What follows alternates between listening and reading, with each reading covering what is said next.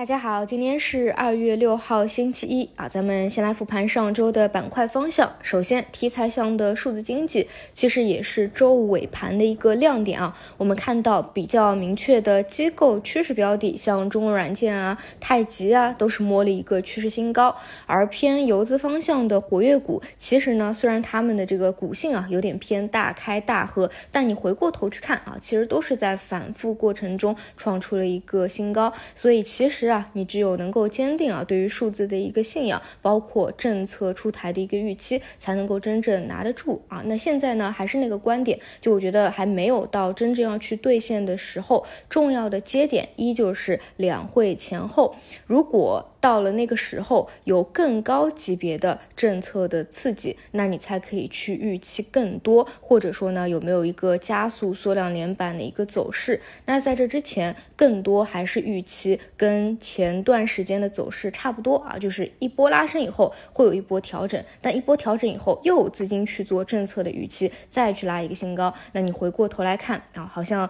哎，在反复回调的过程中，它是趋势不断向上的，因此呢，这个。走势也是比较符合我们的推断的。那第二个题材方向呢是人工智能啊，其实人工智能是当下题材当中更加明确一点的主线，它的事件的刺激和热热度是比数字经济要更高的。但其实啊，你如果去复盘一下上周，它的参与程度可能不如数字，因为一些比较核心的啊高位板，它直接就是点点顶连板上去了，就是你没有参与的一个机会。所以这周呢可能。会有更多分歧的机会啊，因此如果你关注这一块的，那对于前排的核心标的，在分歧当中，你就可以去找找机会了。那其实来说啊，像人工智能、数字经济、元宇宙，很多的标的啊，啊都是比较重合的啊，业务都是比较相关的，这些呢也能够形成一个联动啊。关于 Chat GPT 啊，人工智能，上周也讲的比较多了，这个都是破圈的啊，不只是说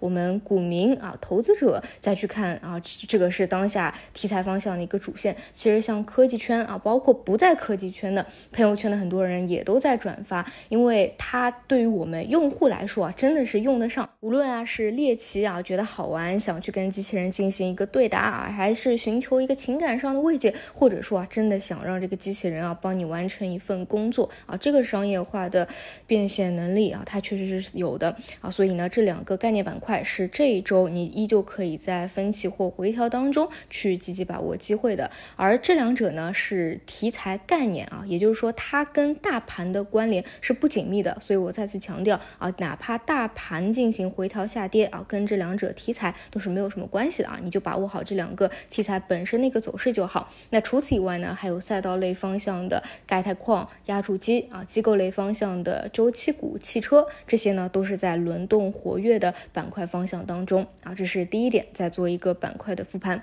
然后第二点呢。再简单聊一下周末的事件啊，这个周末就跟前一段时间完全不一样了啊，突然出现一些悲观情绪的蔓延，包括负面事件的增加啊，一个是流浪气球事件，一个是美股那边的非农数据啊，包括美主股的下跌，第三个呢就是非常有名的私募基金经理啊，像李贝和付鹏，他们表达出了短期谨慎，甚至有一些悲观的观点，而从我们大盘啊就看。股指一个技术形态上拉出一个 K 线的上影线啊，包括阴包阳，其中呢像 A 五零啊这类权重类的方向走势会更加难看一些啊，像中小盘的，比如中证一千啊，对趋势会比权重股稍微好一些，再加上北上资金从上周五连续的流入啊转为流出，内资呢是一直在持续的流出啊，因此在这个位置啊有一些情绪上的变化或者观点上的变化也都是很正常，但是大家应该知道我自己的这个阶。段性的观点一直是没有发生过变化的，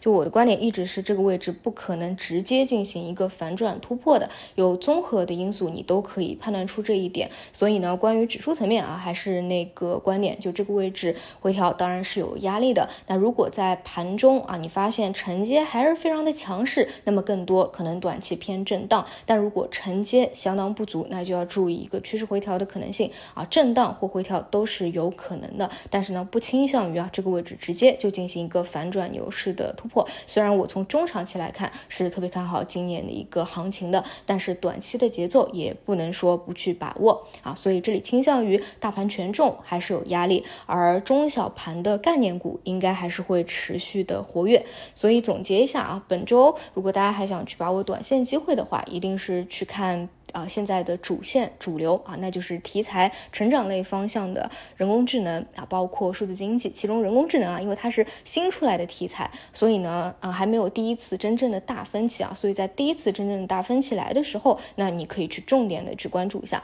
那大家的一些长线仓位啊，这个就不要因为短期大盘的调整啊，就去折腾了啊。如果你是长线投资者的话，像这些汽车啊、半导体啊这些啊，是不用过于去调整的啊。好吧，那以上就是今天天。我的一个观点，那我们就中午再见。